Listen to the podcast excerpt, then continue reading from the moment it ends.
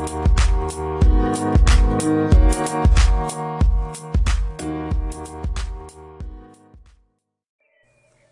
visualización creativa es en nuestra cabeza imaginarnos cómo se ve nuestro futuro.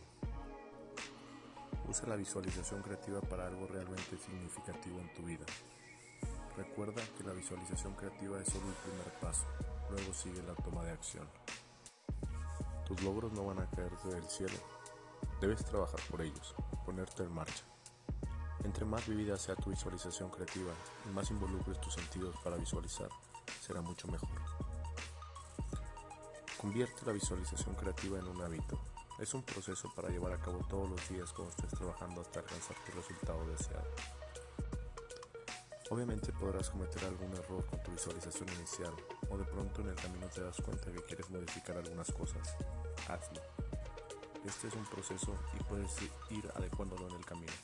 Recuerda que la meta absoluta es la felicidad.